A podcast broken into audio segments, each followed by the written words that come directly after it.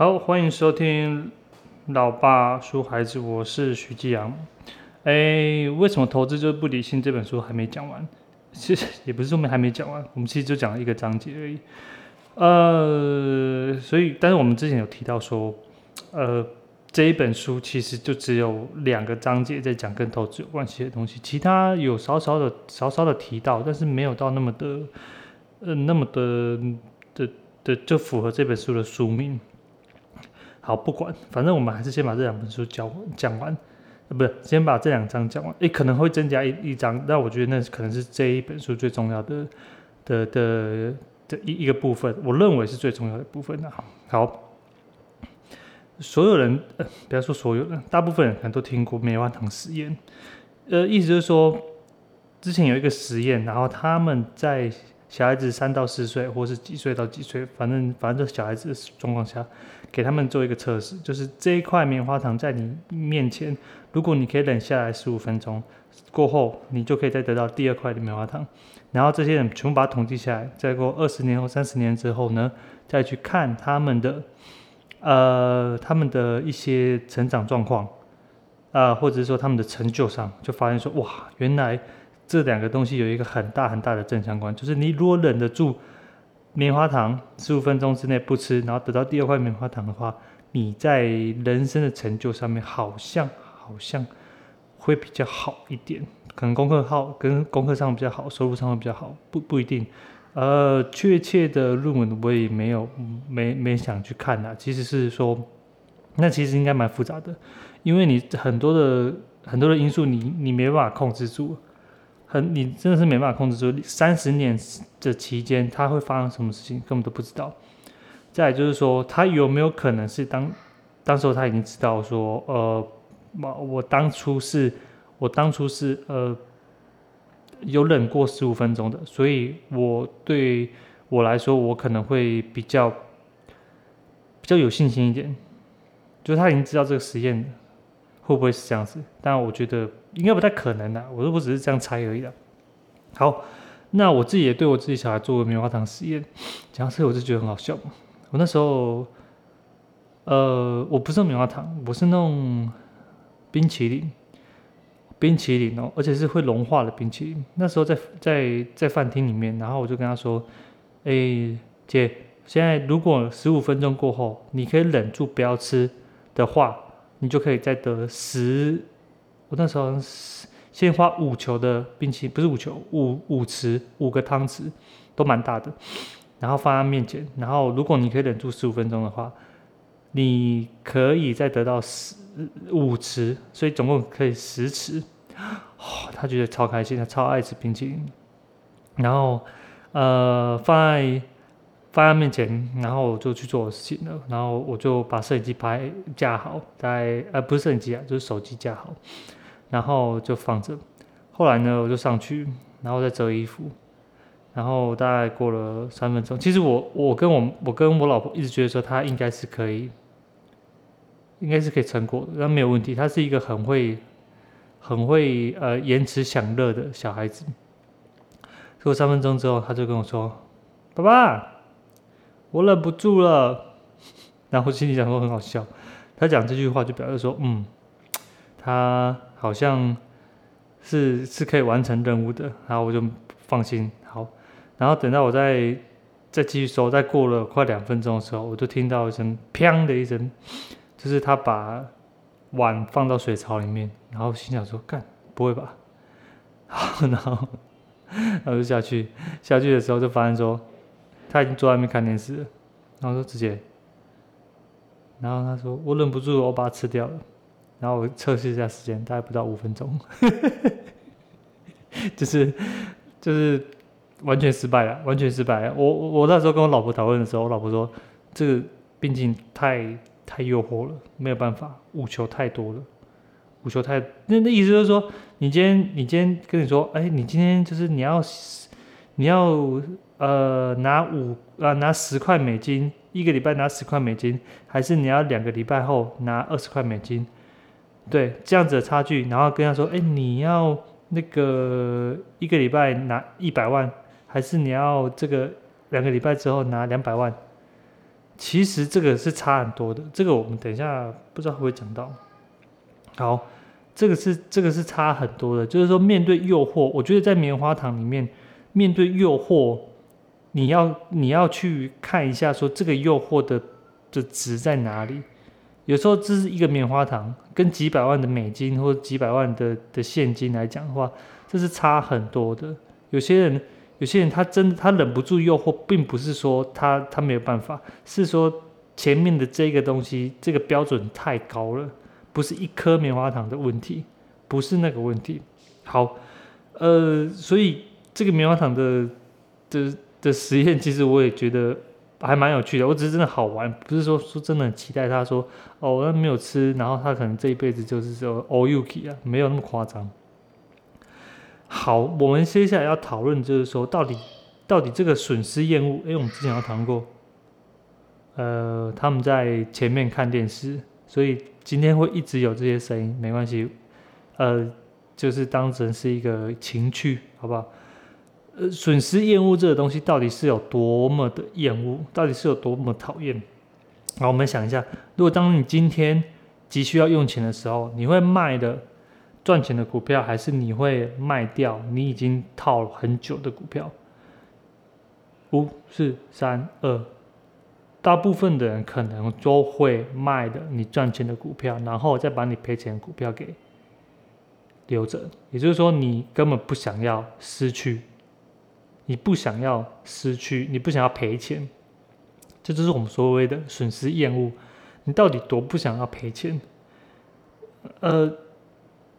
到底有多不想要赔钱？这个东西到底从哪里来？等一下可能会聊到，他还是用进化心理学来讲这个事情呢。呃，整本书其实很很会用行为经济学的的概念进来讲。好，那就是说人人的内建的的模式，内建的底层逻辑，其实就有一个东西叫做损失厌恶。他非常非常讨厌这东西，就是。就是呃呃呃，失去这个失去的感觉是非常非常强烈的。它是那种呃，你失去的应该怎么讲？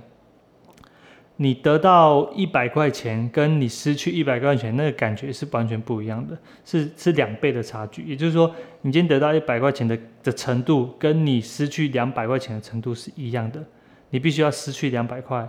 你你的你们的程度才会呃。不是不是，你必须要得到两百块，对不起，你必须要得到两百块，然后你失去一百块，这个程度，这个程度差才会是等同的，但每个人都不一样。这这就是这本书想要跟你讲的，为什么你总是会不理性的投资？哎，干，讲到这个，我呃我我有一本书叫资产配置，我再讲一下比较比较大家有兴趣的。资产配置就是说，呃，威廉伯恩斯坦写的吧？他跟你说，你在做资产配置的时候，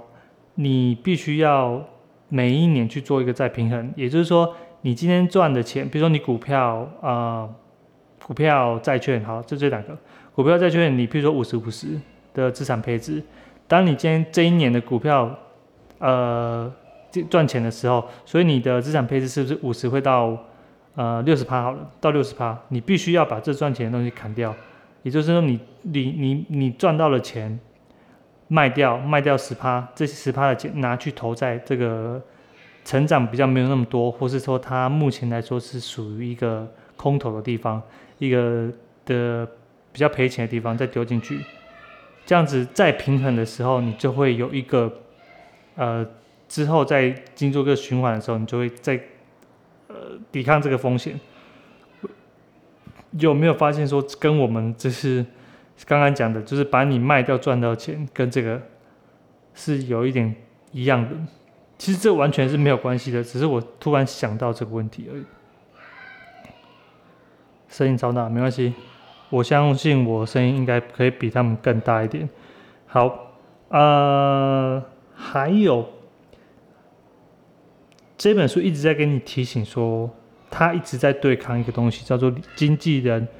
呃，理性理性经纪人假设，就是说他假设所有的人都是理性的，所有的人都会趋向于寻找跟自己最大利益呃利益最大化，他会找这个最利益最大化，但是他也跟你说，其实这世界没有那么多可控的因素，很多事情都不可控的，因为不可控的东西，所以你就算你今天再怎么理性，你还是没有办法做到说呃这个世界会会给你。呃，输出 x，你就会得到一个 y 值，是一个可控的函数，都不太可能。所以他一直在呃针对这个东西。好，呃，至于说他这边说到底损失厌恶这东西是从哪里来的？基本上猴子身上也有损失厌恶。他做一个实验说，你今天给猴子，呃，譬如说一个硬币。可以换一个香蕉好了，可是你今天把它调物价上涨之后，猴子它会开始去算，它会开始去算说，哎，我一个硬币只能买一个香蕉，后来变成两个硬币，它会拿这两个硬币去买其他东西，它是会拿这两个东西去买其他东西的，也就是说，它因为开始去算，哎，通货膨胀了，我有感觉，所以他会开始觉得，哎，我多花这个钱。其实多花钱，或者是你觉得那东西是很贵的时候，你就是一个损失厌恶的状态下。这这个厌恶的状态下，其实就是你的呃，后面会讲吧，跟跟你的脑岛是有关系的。就是说，你的脑岛里面是负责处理那种很呃很很讨厌的那种感觉，很很臭、很很恶心啊那种感觉，是是相同的，是相同的。我们在大象与骑象的那一章节好像也有讲过，我也忘记了。好，那猴子也有啊。其实我女儿好像也会，就是她开始会去算一些，哎，这东西好像比较贵，然后慢慢的、慢慢的、慢慢的、慢慢的去去去算一些东西。呃，他这边提到一个灯泡的故事，说，就是说，呃，好，呃，他这边讲到一个灯泡的故事。其实我们之前有提过灯泡的故事，就是你今天。一个普通灯泡跟一个省电灯泡，它们的成本一定不一样，但是它们的使用期限也不一样。一个可能用一个一一千小时，一个弄一万小时，所以把它们成本弄一弄，除一除，算一算，其实你还是觉得说，呃，包括维修成本，你还是觉得说那个神电灯泡一定是比较省钱的。可是大部分其实不会省，不会去，不会去使用这个省电灯泡，为什么？其实它是有一个时间效应的，就是说，你你今天就算你你你我有办法弄到一一万个小时好了，可是这中间这中间会发生什么事，我根本不知道，我是不确定性的，我是不确定性的。但因为这个不确定性会让我会对这个价值是会有折呃折价的，是会折价的，并不是说照理论这样算的话，一一万个小时我就是这个价位，不是这样子。它是有一个时间效应的，所以这个时间效应其实就是跟你呃人类在人农农业出现之后，这个食物其实都会，就是你是没有办法放的，你不是说放到后面是越值钱的，你放到后面其实是越来越烂的，所以不是说你囤越多越好，你囤那么多到最后面全部烂掉是没有用的，所以你最好是在眼前就把它吃掉，这是最好最好的方法，直接储存在你自己的体内上。所以，也就是这个这样子的方程式刻在你的基因里面的时候，你就发现说，很多人对于眼前的诱惑，其实是他他不是没有办法抵抗，只是他算了一下，他算了一下，他发现说，哎，好像没差啊，反正到时候就再说吧，就再说吧。所以，他还是会回头去买一个普通的灯泡，因为还是比较便宜。呃，我们之前有遇到。我之前有讲过那减速机的故事嘛？减速机故事就是说，呃，现在呃，我自己在做那个水车的，就是做那种呃余温上面的水车，那个机器在打水的，里面有个器材叫做减速机。这减速机其实它是一个消耗品，这个消耗品其实它就是两千块，可是它对于呃在维修方面基本上是它是没有办法维修的，它就烂掉就烂掉，它是一个这个损耗品，所以。基本上基本上就不会用太好的东西，它是就是两年到，它就把它换掉，把它换掉。所以你今天说一个使用者，他要使用比较好的好的东好的一个减速机，一个机器一个减速机的时候，他会想说啊，反正反正两年就换掉了，你要多买多一千块买比较好的东西，这东西又有风险，然后又有怕被人家偷走，还干嘛有的没有的啊？不用不用，没关系，我就买两千块，就这样。所以很多人其实是很讨厌，不是很多人，这以实验上来讲说，是人其实就真的是很讨厌你的东西是损失掉的，即便是你看得到，你你看得到，就是未来的它的呃可能成长性啊，或者它持续性的来讲的话，你都很难去。你都很难去衡量，是说，哎，到底我撑到那个时候的时候，我撑到那时候，我我真的是可以赚吗？我想不到的，我我没有办法理解的，因为这个你损失的感觉其实大过于你在未来时间加上那段回报的感觉是大太多的。我宁愿拿到现在的东西，我宁愿拿到今天拿二十块，跟你一周之后拿二十二块，嗯，二十块一定先拿走。可是。我今天如果说七周之后拿二十块，跟你八周之后拿二十二块，哎，这有差喽。大部分都是选啊，八周之后二十二块。这个时间效应，这个时间效应其实就是，呃呃，大脑它现在跟你未来，现在跟你未来，它这个时间差应该怎么讲？是大脑目前这个现在眼前这个诱惑是会大于很多很多的。很少人会把未来，因为未来是想象，未来是比较难想象的嘛。现在就是现在，现在就眼睛看得到，嘴巴不摸到，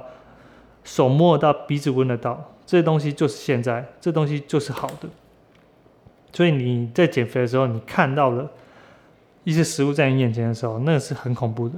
那就表示你你看不到未来了，那就表示你根本就是已经把之前讲的话都已经抛到脑后了。我自己也是，其实我。我自己在打手枪的时候，我自己在打手枪的时候，通常都是四五天一次啊。可是有时候会比较多，比较多原因，其实后来就发现说，其实是 I G 在滑滑滑时候滑到一个妹，或是滑滑滑到一个就是就是一个提示，一个一个一个提示，其实就是一个提示，就是一个妹，然后你突然之间就有感觉的那那一种，所以你就发现说哇，你就发现就感觉就来了。对，然后就会就会就会比较频繁，可是有也有一阵子是，哎，你一转头一回头一想到的时候，发现，哎，其实我好像已经四五天没没有没有打了，所以，但是我也不会觉得有怎么样，只是说这方这这期间都没有想到，也都没有被提示到，环境上面也是啊，手机上面也是啊，就是没有没有被勾起来，就是脑袋里面没有这个想法，我相信。那个抽烟的人应该很有这种感觉，就是一回头一回神的时候，发现哎，其实我已经好几个月没有这个想法，是没有这个想法，不是你的意志力，意志力是会消耗掉的，不是说哦，我今天好想做，然后不做不做，我撑下来了，第二天不做不做，撑下来了，没有没有办法，你到最后就是会被，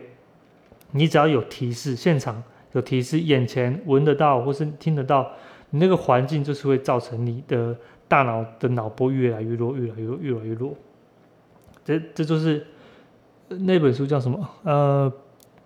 呃，为什么我们这样生活那样工作吧？他给你讲的其实就是说最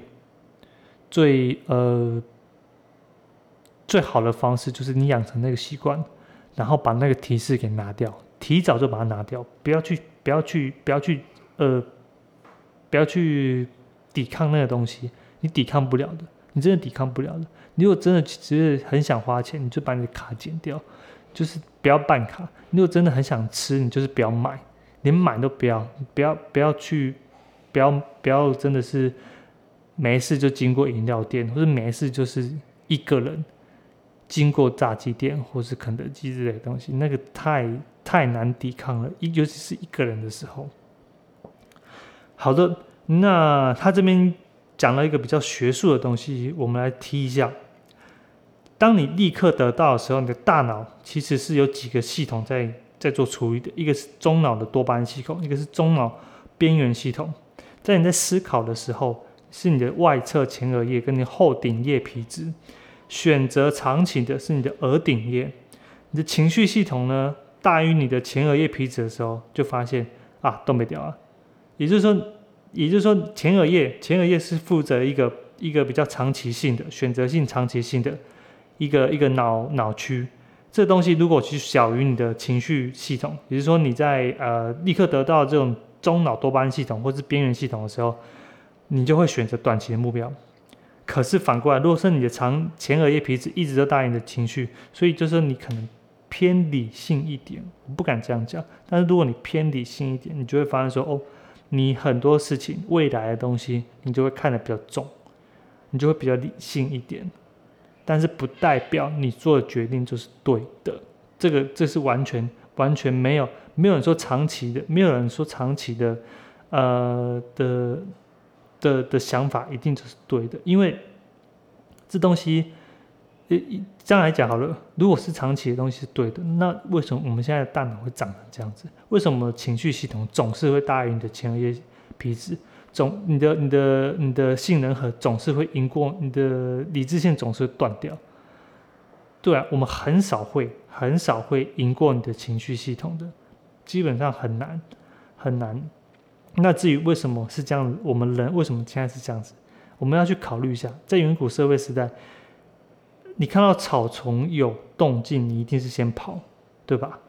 因为你如果没跑的话，你你就死掉，你死掉你就不会有后代。所以你现在你现在活在这里，是因为你的祖先有跑。你的祖先有跑，是因为他大脑里面跟他讲说先跑，先跑，不是想说哎这是什么？这个咬到我会不会痛？这咬到我会不会死？不是这样子，是他已经先跑了，然后之后他才他才活活了下来，活了下来才跟。才才有才有呃，他小孩子，然后才能继续继续的有下一代。这就是这就是呃这一段要讲的东西。呃，我这边补充一点啊，就是在有一本书叫做《令人神往的静坐体悟》吧，呃，大陆叫翻洞见，我觉得洞见很好。台湾的翻的我都觉得太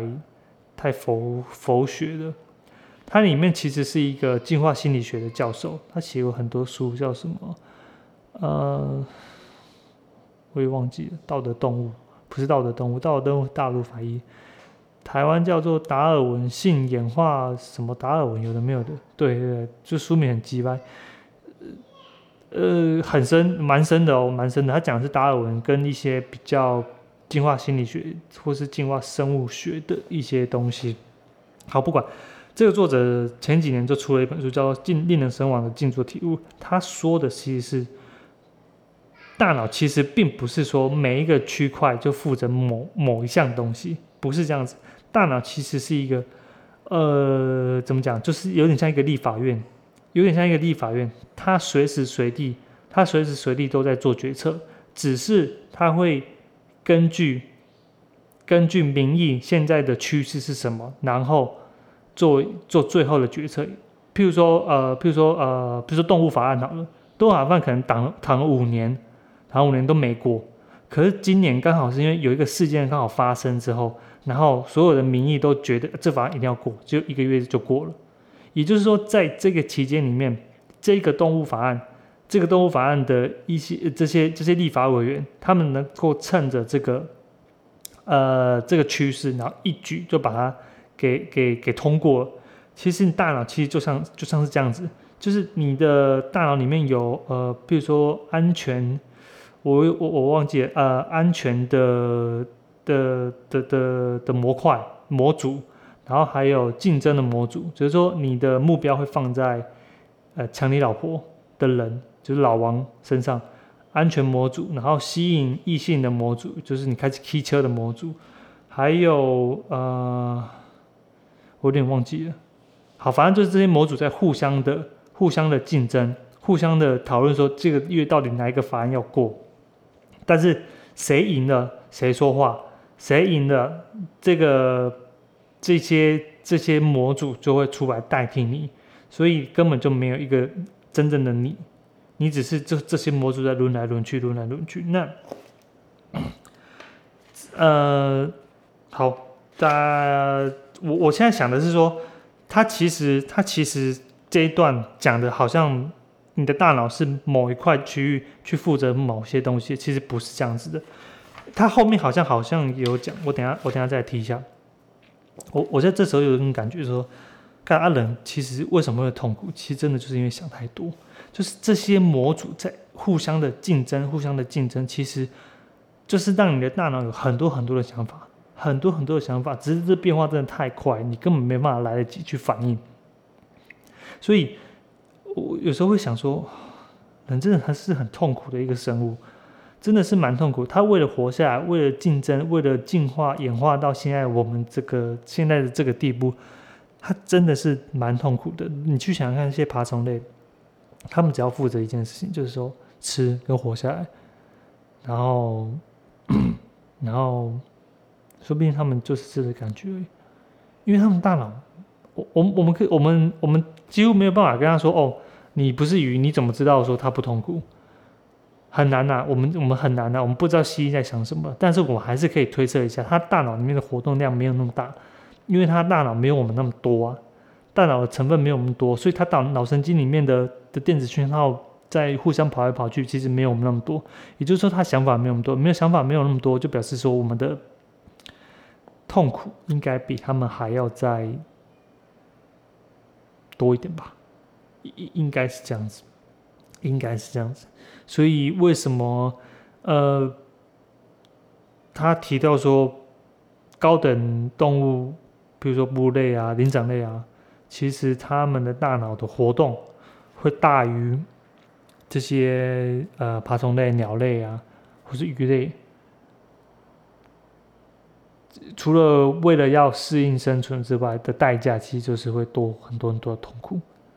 很多很多的苦吧，是这样子的。OK，呃，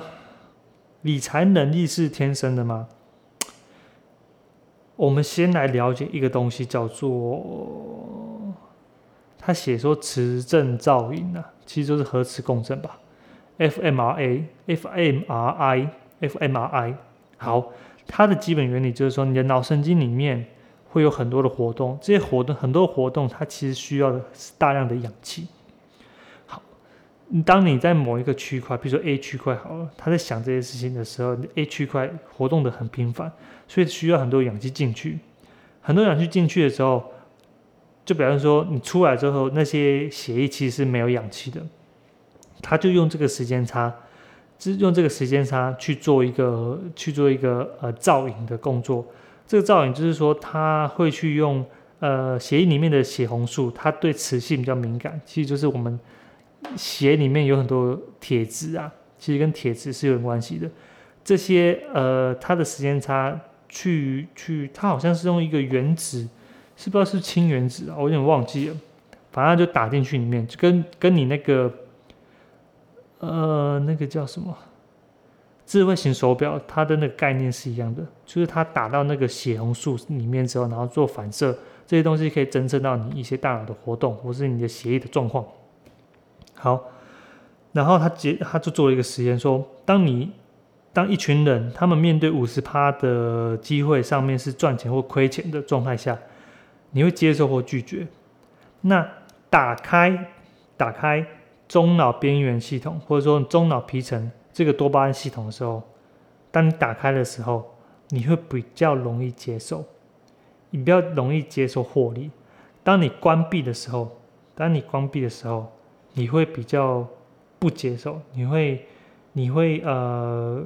亏损的能亏亏损的，你会比较想到亏损的状况下，也就是说中脑边缘或者中脑皮层，这是我们刚才讲过，其实它是属于一个情绪比较情绪脑比较情绪系统的部分，它会有一个立即得到了一种一种强烈的快感，就是他想要得到这种多巴胺的系统会让他如果有打开的话，会让他一直刺激，说我想要获利，我想要得到，我想要获利，我想要得到。这东西他就不比较不会让他去想说他他用他的前额叶去想说比较未来的事情。好，他下了一个结论，说这些神经化学的反应其实跟遗传有关系的，所以所以你的理财能力有可能是天生的。诶，他虽然是这样讲了，但是我觉得这东西还是可以训练的啦。我我个人是觉得是可以训练的。如果你今天你今天是出生在一个贫穷的家庭里面，你随时随地都要面对环境的的挑战，当然你一定是比较难有一个比较理性的，或是说比较多的时间，甚至连时间都不给你。对一个贫穷家庭的小孩子来说，他在成长的过程中，他可能连思考的过程都没有，他没有办法去想东想西，去胡思乱想，去去接触到很多很多奇奇怪怪不一样的事物，让他刺激他大脑的发展，他就只能。每天就是面对家庭的困境，或是爸爸妈妈不在，然后自己要处理这些生活上的琐事的时候，他一定是会影响的，一定是会影响。除非你就是遇到生到一个天才，他真的就是大脑就是会构造就是跟别人不一样，不然的话，我真的还是认为你的环境其实会蛮影响你大脑的发展的。你今天一样是出生一个，譬如说小康家庭以上。或者是说，呃，他比较从小不用烦恼说这个家庭的经济问题，或是呃家庭的情感问题，或者说说，比如说暴力啊，或是吵架啊，或是家庭相处的问题的时候，他不用去想这些事情的时候，他真的就是会比较有时间去胡思乱想。那胡思乱想其实是对人是有好处的，因为。这些胡思乱想都是你大脑里面很多的电子讯号在互相跑来跑去，跑来跑去。他不知道跑到哪一个空间的时候，突然你就开窍了，或者说你突然就是那个脑会让你一直有一个奇呃呃奇妙的感觉，多巴胺的系统，或是无所谓，反正不知道什么东西让你觉得哦，这东西就是有趣，就是好玩，所以我可以让有更多时间去探索其他更多有趣的东西，所以。我我目前来说，对于我自己的，对自己对嗯，我这两个小孩子来说，我还是会偏向说，让他们多去尝试，然后让他们，嗯，尽量不要去，不要去呃，让他们去烦恼说呃家庭这些生活的问题，这些东西就是让我觉得让还是让家长去做烦恼就好了。有时候，有时候。呃，人都会觉得，尤其是家长会觉得很不公平。为什么我要替你去擦屁股？我我觉得我老婆有时候也会这样想，说为什么我要替你这边死屁孩去擦屁股？你们自己做的事情就要自己负责。其实这点我很同意，但是我也会站在另外一个角度想，譬如说就是他刚才讲的这个，他们现在的年纪，或者是他们现在的能力，其实是不适合。不适合去学习这些东西的，如因为如果因为因为你自己可以，我会这样想，是因为如果是很适合的话，他为什么一开始人类就不演化成现在，就是一下来就懂事，一下来就照着爸爸妈妈讲，一下来就很专注，一下来就是很，呃，就是为了生活去打拼。为什么小孩子一下来之后，他要又要经过这些，就是呃很漫长的一个过程之后，然后才会慢慢的去。去想这些生活的问题，我我真的认为，就是他就是要给你这些时间去把你的大脑发展成完整，对，发展到完整。这些完整包括你一些想法的的碰撞，或者是说你的大脑的前面的理性，呃，前额叶皮质那些发展到一个比较成熟的部分，你才有能力去面对更多更多的不确定的环境。因为接下来成人了嘛，你现在面对你的小孩子，你现在要面对呃竞争，你现在面对合作，你现在面对社交这些东西，其实还是要你的前额叶去帮助你的。你如果呃，我们我们之后不知道会不会提到，就是你的虽然你的前额叶，你的理性的部分会帮助你，但是真正做决定的还是你的情绪的部分，这两个是没有办法分开的。不是说你今天没有，就是情绪一定是最重要的。你会发现说，当你有情绪的时候，当你的还是那个一个病人，就他性能核就是受伤，就发现说他根本根本没有办法，呃，做任何的决定，因为他会把所有事情都分析，所有事情都摊开，可是他就会跟你说，哎，他不知道选哪一个，他只会一直跟他讲，这是哪一本书啊？反正他只会一直跟他讲说，哎，这个这个这个，比如说这个 A 选项有。呃，A、B、C、D，然后都能力全部都帮你分析出来，B 选项、C 选项，只是他没法下最后那个决定。最后那个决定其实是你的情绪脑去做解决的，这两个是相辅相成的。所以你的大脑里面，